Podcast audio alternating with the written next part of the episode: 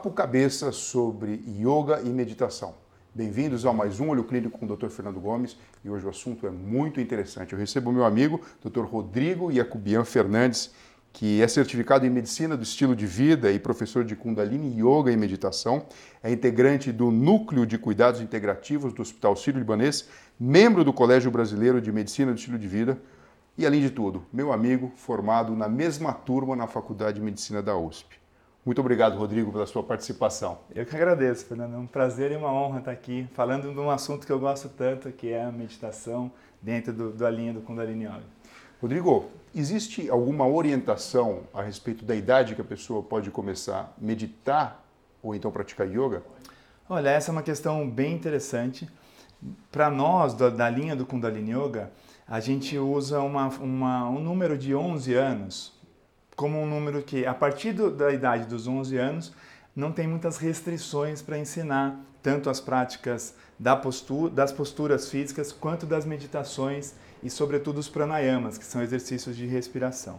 Mas isso não quer dizer que a, antes dos 11 anos não pode praticar é que a gente tem um olhar para a criança abaixo de 11 anos como uma questão mais lúdica, né? como, como, por exemplo, brincar de respirar, de fazer uma respiração mais de brincadeira. Ah, vamos soprar um balão para soltar bem o ar, fazer práticas, mesmo o yoga para crianças, eles usam muitas analogias com os bichos, para as posturas. Então, é possível, desde a idade pequena, de 2, 3 anos, praticar, desde que seja um olhar mais lúdico e não tão pragmático quanto as práticas estruturadas da meditação. A partir dos 11, a gente realmente não tem tanta restrição em relação às práticas. Agora sim, para quem está escutando a gente e tem uma vaga noção do que é a meditação, do que é yoga, qual que é a diferença? Ou, ou quase que não dá para separar uma da outra? Essa é uma pergunta que eu adoro, porque quando o yoga veio para o Ocidente, ele trouxe essa questão muito do físico, da postura física, de como se assentar, como se, se colocar nas posições. Tanto que se você fizer uma busca no Google, por exemplo, coloca ali yoga e põe na, nas imagens, vão ter várias imagens de pessoas em posturas é, desconfortáveis ou desafiadoras, mas isso é uma parte do yoga. O yoga, a essência, tem a ver com a questão mental da meditação. Então, sobretudo na linha que eu, que eu pratico e, e, e atuo, a gente não consegue muito diferenciar o que dali é yoga, da parte física, do que é a meditação. Então eu gosto de, de provocar as pessoas quando falam assim: ah, então é Kundalini Yoga e meditação? Eu falo: não, Kundalini Yoga é meditação mesmo a, a, a, na, no momento da, da, posição, no momento de colocar uma prática de pranayama, de respiração, você está praticando a atenção de estar naquele momento que já é um, uma prática de meditação. Então eu acho muito difícil e nem deveríamos dissociar o yoga da meditação. Acho que eles andam de mãos juntas e é essa experiência que eu tenho tido. Agora sim, quais são os benefícios que você bom, nota como profissional que trabalha com isso mesmo dia a dia, com você mesmo também, Sim. e o que tem de evidência científica e, enfim, mostrando até mesmo alterações positivas no cérebro. Então, é, eu vou falar até começar contando da minha própria experiência. Né? Quando eu comecei a praticar, eu me encantei com a prática da meditação, comecei com o mindfulness e acabei encontrando com o Kundalini Yoga que eu me apaixonei pela prática, porque eu acho que tem muito a ver com até meu estilo. Né? Eu acho que cada um conhece um pouco de o que, que o que, que pode ser interessante para cada um. Mas na minha experiência, o que logo de começo chamou a atenção foi a capacidade que eu comecei a ter de acalmar um pouquinho para me focar, para prestar atenção. Como eu sou radiologista, eu comecei a perceber que a minha capacidade de atentar para o exame, para o que eu estava fazendo, já melhorou muito. Isso foi um dos primeiros benefícios que eu senti em mim e que as pessoas acabam falando quando passam a praticar regularmente. Mas esse é um deles. Outro, por exemplo, me ajudou a manter uma qualidade de sono melhor, porque eu, a gente sempre, é, quando está mais ansioso, dependendo da época da vida, por alguma questão externa ou mesmo questões nossas, internas, é, eventualmente vai deitar para dormir e fica ruminando o que, que foi o dia, fica aflito com o dia seguinte, e aí trouxe para mim um conforto de conseguir relaxar e dormir melhor, o que é um, um grande benefício, né? Hoje a gente fala muito sobre isso também. Então, são vários outros. Agora, o que a ciência tem mostrado, e, e sobretudo nessa última década, teve muita coisa publicada, tanto da, da questão anatômica de, de magnética, é, ressonância magnética funcional, como também por ensaios clínicos. Né? Nós mesmos desenvolvemos um, ensaio clínico no, Hospital das Clínicas, onde trouxe, no contexto do transtorno obsessivo compulsivo, uma melhora significativa nos sintomas ansiosos, sobretudo. E também tem mostrado bastante evidência da melhora nos sintomas depressivos. Né? Algo disso tem a ver, no meu entendimento e que a literatura fala, que o meditador consegue focar um pouquinho mais, voltando no foco. E quando você está mais presente, você acaba não ruminando muito o que já passou, o que acaba ajudando nos sintomas depressivos, você fica pensando, ah, por que isso, por que Sim. aquilo.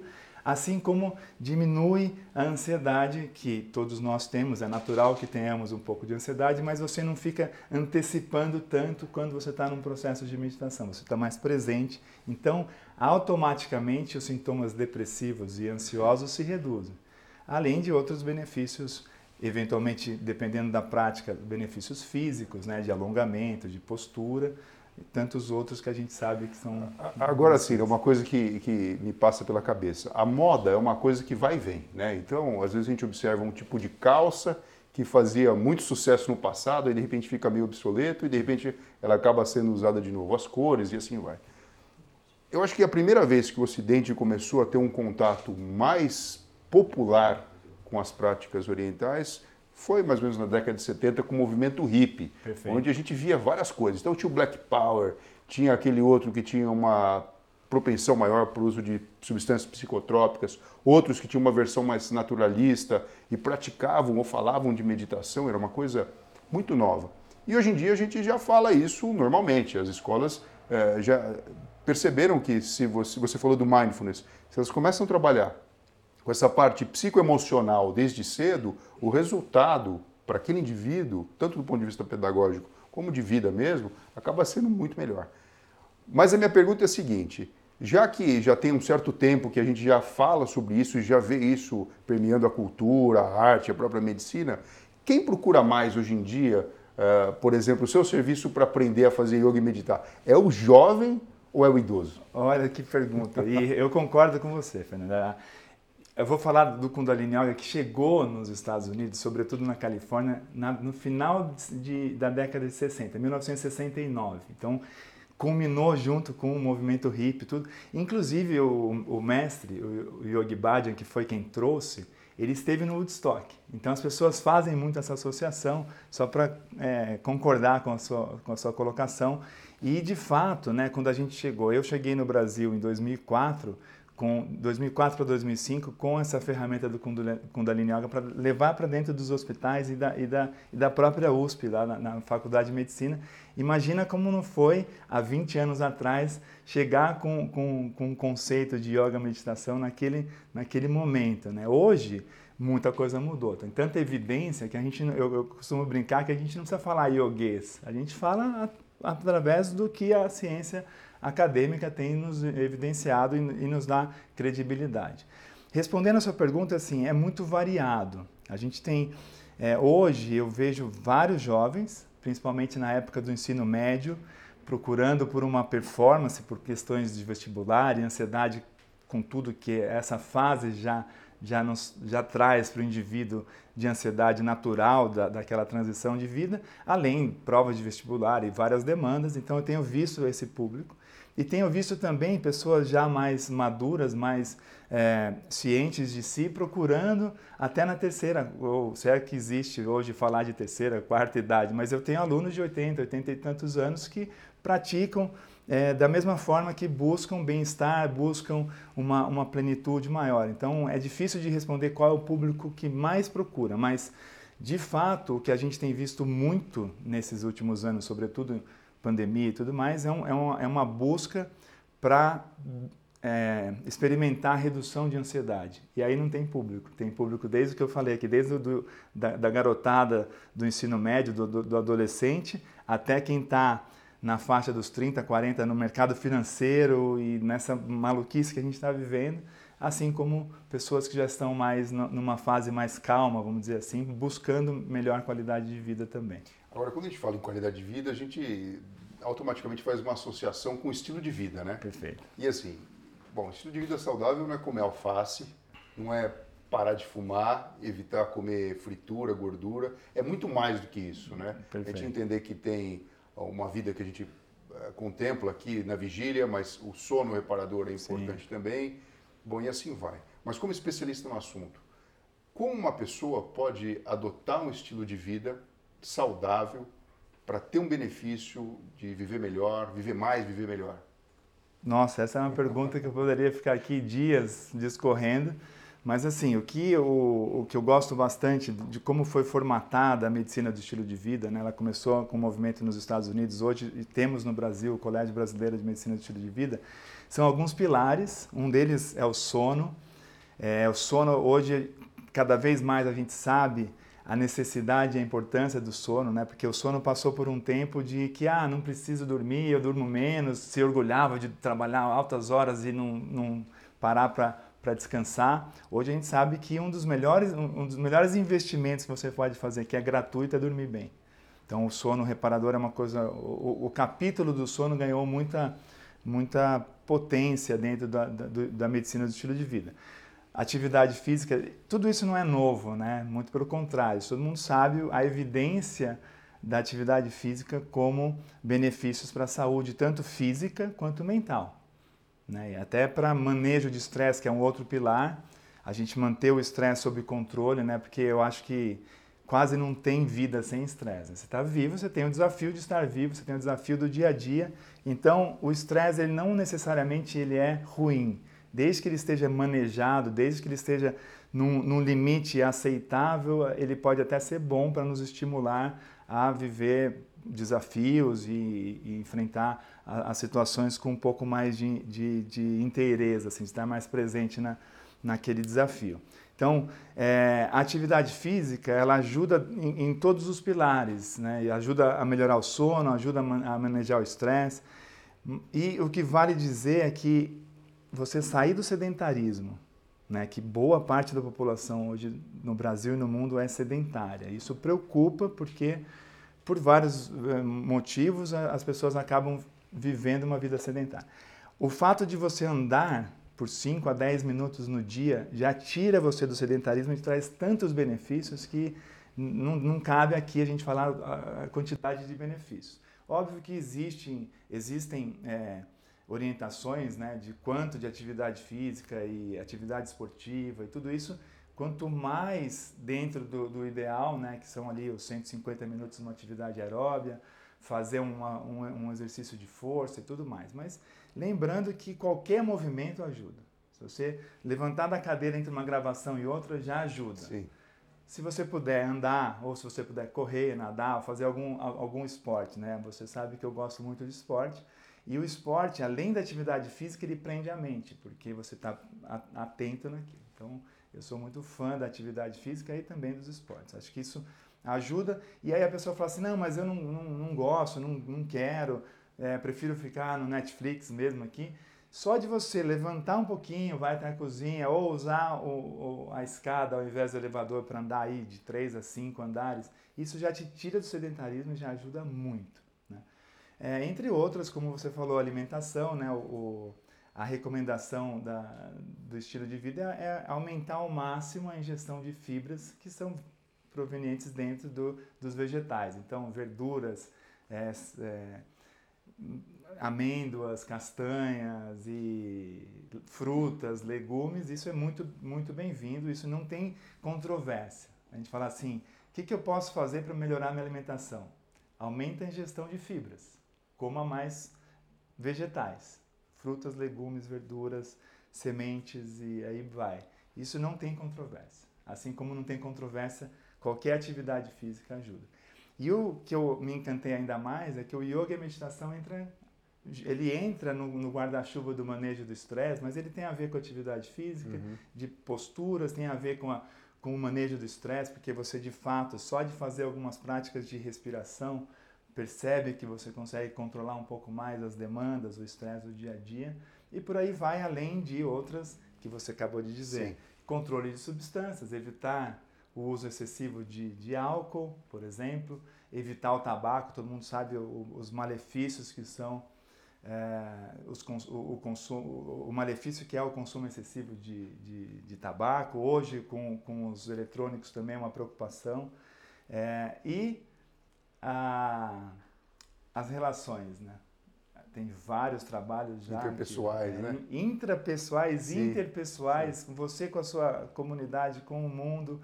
Então, essa, esse é um pilar muito importante também. Né? Então, a gente falou aqui, é, manejo de estresse, desculpe, manejo de estresse, alimentação, atividade física, sono, controle de substâncias e Né?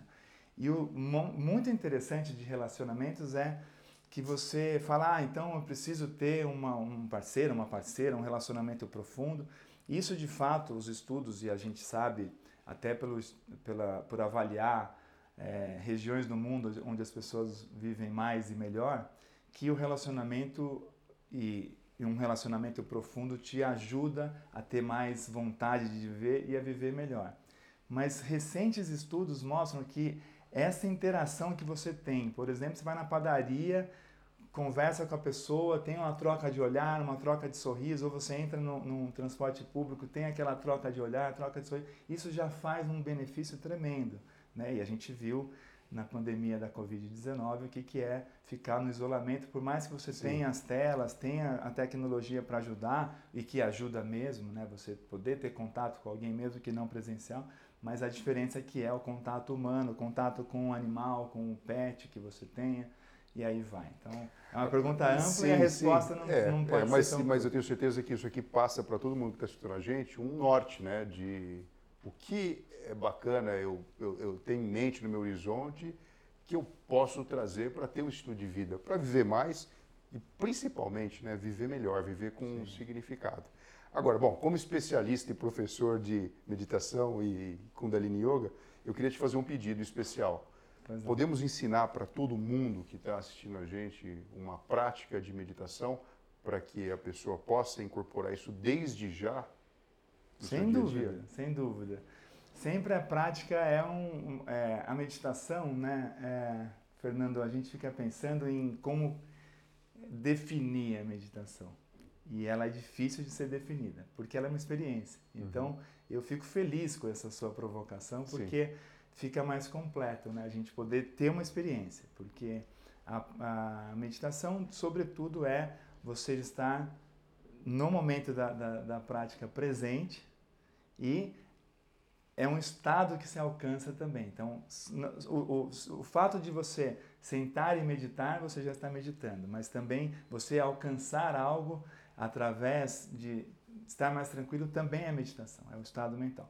Vale lembrar, antes da gente fazer uma prática, que tem um conceito que as pessoas acabaram absorvendo aqui no, no Ocidente, que ele é um tanto quanto errôneo, assim, que é, ah, eu vou meditar, então não vou pensar em nada. É, isso é muito falado, é, né? É. Então isso, isso é muito ruim, porque a meditação ninguém vai pedir para você não pensar em nada e a nossa mente não para de, de emitir pensamentos. Então isso é uma questão importante ser esclarecida, porque traz muita frustração. A pessoa fala assim: ah, então eu vou meditar, não vou pensar em mais nada, vou ficar blindado no estado de nirvana. Tem essa, essa fantasia né, de você alcançar um estágio é, X, Y, Z, que eu vou. É, a prática em si, ela pode trazer alguns benefícios e pode trazer algumas sensações, mas não é uma questão, não pense em nada. Então, eu adoraria se a gente puder fazer uma prática claro, assim. Claro, Então vamos, lá. Podemos? Podemos. Então assim, vamos fazer sentado na cadeira mesmo. A gente põe os pés no chão, apoia bem os quadris na, na cadeira e deixa a sua coluna confortavelmente ereta. Não precisa ser uma postura de lótus perfeita, nada disso. Só de você estar aqui presente, uhum. eu só peço que não jogue o peso nas costas. Isso, é, porque isso faz um pouco de diferença. É legal a gente, a gente estabilizar a postura, encaixa bem os quadris e deixa o peito aberto. Nós vamos fazer uma prática de meditação que a, a atenção vai ficar na respiração. Qual é a vantagem? Né? Acho que tem várias vantagens, mas Primeiro tem a questão fisiológica da respiração, que pode trazer um estado mais tranquilo, né? No Kundalini Yoga a gente usa o corpo segue a mente e a mente segue a respiração. Então se a gente traz um padrão de respiração mais lento, mais tranquilo, eventualmente sua, sua mente fica mais tranquila. E ela é fácil, não, não é fácil não é bem o tema, mas ela é simples de ser colocada em prática. Uhum. Então eu vou te pedir e pedir a todos que estão aqui com a gente, feche, feche os olhos, alongue a sua coluna. E aí a respiração e a atenção vai ser na seguinte: a gente inspira pelo nariz, confortavelmente, sem exagero. Quando o, o ar completou, quando o pulmão completou de ar, você dá mais um golinho de ar pela, pelas narinas mesmo, mesmo. Segura um pouquinho. E a expiração vai ser pelo bico da boca. Você faz um, como se fosse um, um canudinho que você esteja assoprando. Lenta, profunda e completa. Simples assim. Quando soltar todo o ar, inspira de novo pelo nariz, confortavelmente, sem exagero. Quando completou, inspira um pouquinho mais. Segura poucos segundos, dois segundos, só para estabilizar a posição e solta pelo bico da boca. Então vamos fazer juntos. Inspira pelo nariz lento e profundo. Dá mais um golinho de ar. E solta pelo bico da boca.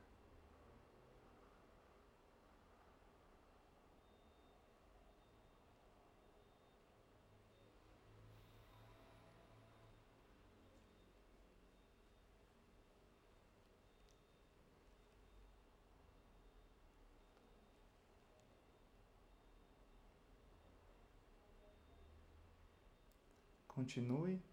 Importante soltar todo o ar, sem pressa, mas que seja uma expiração completa, esvaziando totalmente os pulmões. Depois continue nessa respiração lenta, profunda, confortável.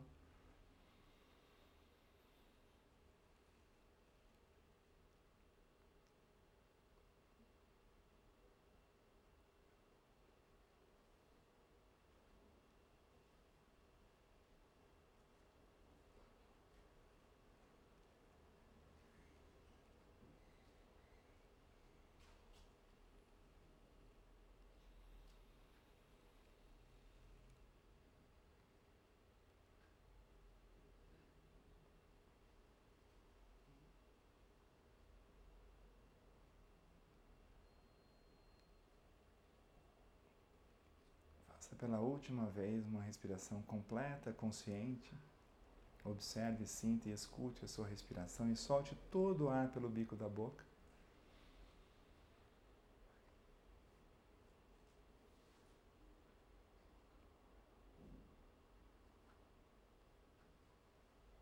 Completando, com os olhos fechados, contemple essa experiência, perceba como está se sentindo.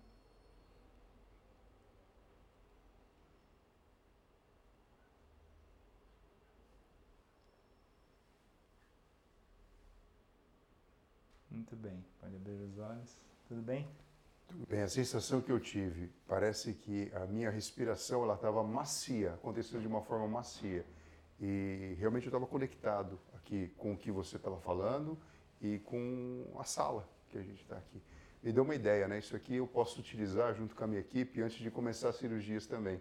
Acho ótimo. Né? Independente de uh, qualquer coisa, é algo que não é um remédio, não custa nada e demanda poucos instantes, mas traz uma sensação diferente. É. Eu vou aproveitar o que você falou, vale para qualquer situação. Começou a se sentir um pouquinho mais ansioso, faz uma respiração soltando todo o ar. Né? A gente fez aqui alguns poucos minutos. E eu uso isso na minha prática diária, mesmo quando eu estou ali na radiologia, de hora em hora eu paro, faço dois, três ciclos desse. Isso dá mais ou menos quanto tempo? Alguns minutos mesmo? mesmo um, menos dois minutos. minutos. Um, dois, três minutos. Quando a gente faz numa, num contexto já de uma aula e tudo, a gente acaba usando de três até sete, oito minutos. É, mas no dia a dia, uma pequena pausa de um minuto já dá um pouquinho de, né, de respiro mesmo, sendo meio. Sim, é, sim. Muito legal. Rodrigo, olha, muito obrigado pela sua participação. Eu estou muito feliz da gente estar junto aqui, por vários motivos, né? Um deles que é, a gente é praticamente irmão de formação, Sim. né? Uma faculdade de medicina são seis anos e a gente passou muito tempo junto. Eu fico muito orgulhoso de ver a sua carreira e toda a estruturação e principalmente de trazer uma coisa tão importante com evidência científica e, enfim, tocando a vida de tantas pessoas. Parabéns. Obrigado. Mas, é eu, vou fazer um, mas eu vou fazer um segundo pedido. Pois não. Aqui a gente aprendeu uma coisa para utilizar no dia a dia, que todo mundo e você que está escutando a gente pode utilizar também. Mas a gente conversou um pouco antes sobre uh, especificamente o Kundalini Yoga. Uhum. E você fez comigo um comentário que me chamou a atenção, que o Kundalini tem como veia algo bastante importante a prática dos mantras, né, da emissão de sons além de simplesmente a posição ou a respiração. A gente pode terminar essa nossa experiência com uma meditação guiada por você, por esse lado? Olha, legal. Sim, vamos. É, o Kundalini Yoga ele recebeu o ensinamento do mantra, né? então acho que é legal a gente fazer um mantra. Eu vou explicar um pouquinho, obviamente não dá para mergulhar na prática Sim. direto, mas assim, a gente vai, pode fazer na, na mesma postura, sentado na cadeira. Né? O, o, mantra inicial do Kundalini Yoga, que praticamente é, quem, quem se coloca nessa, nessa, nesse desafio do Kundalini Yoga, é, geralmente começa com esse mantra. O mantra é Om Namo Guru Dev Namo. Esse é um dialeto indiano, que é o Gurumukh, Om Namo Guru Dev Namo. Qual que é o significado, assim, traduzindo, né, do Gurumukh para o português, sempre é um desafio traduzir. Ong é a totalidade, né? A gente vê do sânscrito o Om, que é um pouco mais conhecido no ocidente. Mas Ong é a totalidade, Namo é uma reverência. Guru, a palavra guru do Gurumukh, Gu é escuridão, Uru é luz. Então tudo que te tira da escuridão e traz para a luz, ou que te traz luz, é um guru um ensinamento, um livro, um gesto, uma pessoa, um, um relacionamento, um, estudo. Tudo que traz luz é um guru. Deve elevado, namor uma reverência. Então, a gente tem mais ou menos a parte cognitiva, romântica, intelectual desse mantra, é algo do tipo: eu me coloco humildemente perante o todo, fazendo parte dele. Uhum. E me coloco humildemente perante os ensinamentos. Então, eu gosto muito dessa, dessa prática por vários motivos, inclusive pelo que ele significa. Mas o mais importante mesmo é a vibração e, a, e o foco, né? Porque o mantra nos ajuda a focar na prática. E a gente vai entoar o mantra junto. Então, eu vou trazer essa experiência. Perfeito. A posição pode ser sentado confortavelmente, as mãos junto ao peito, uma postura clássica do yoga, uma pequena pressão entre as palmas e os polegares tocam aqui no osso do peito. Eu só não vou aproximar muito por conta do microfone. E sempre que possível, feche os olhos, mantendo a atenção entre as duas sobrancelhas. Eu vou fazer uma vez, dar algumas orientações e a gente repete algumas vezes. Então, é mais ou menos assim. A gente traz aqui na postura, deixando os quadris bem apoiados, a coluna reta, o peito aberto e o foco entre as duas sobrancelhas. Inspira pelo nariz, observe, por favor. Om Namo. Inspira pela boca. Guru Dev Namo. Se por acaso a sua mente devagar, e é possível e provável que ela divague, ela vai para outro lugar, isso é comum acontecer. Primeiro passo para meditar é observar. Então, observe que a mente saiu. Já é um passo bom. Segundo, aceite que ela saiu, faz parte da, da natureza dela também pular de galho em galho. Terceiro, peça gentilmente que ela volte a prestar atenção no que a gente está fazendo. É um tipo de treino também. Uhum. Né? Então vamos lá, fazer vamos algumas lá. vezes. Entre na posição, vamos juntos. Inspire pelo nariz. Om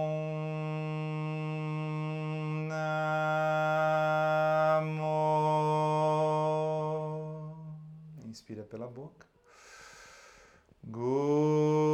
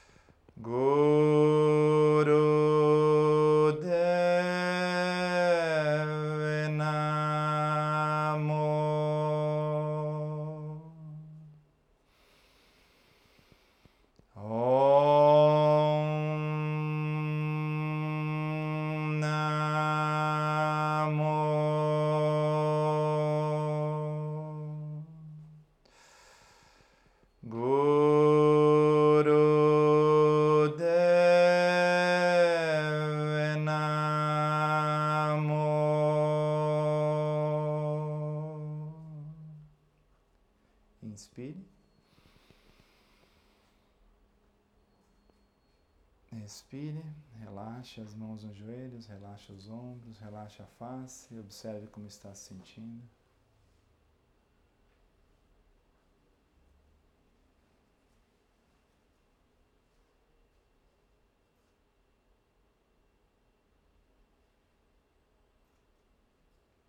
Muito bom, muito obrigado.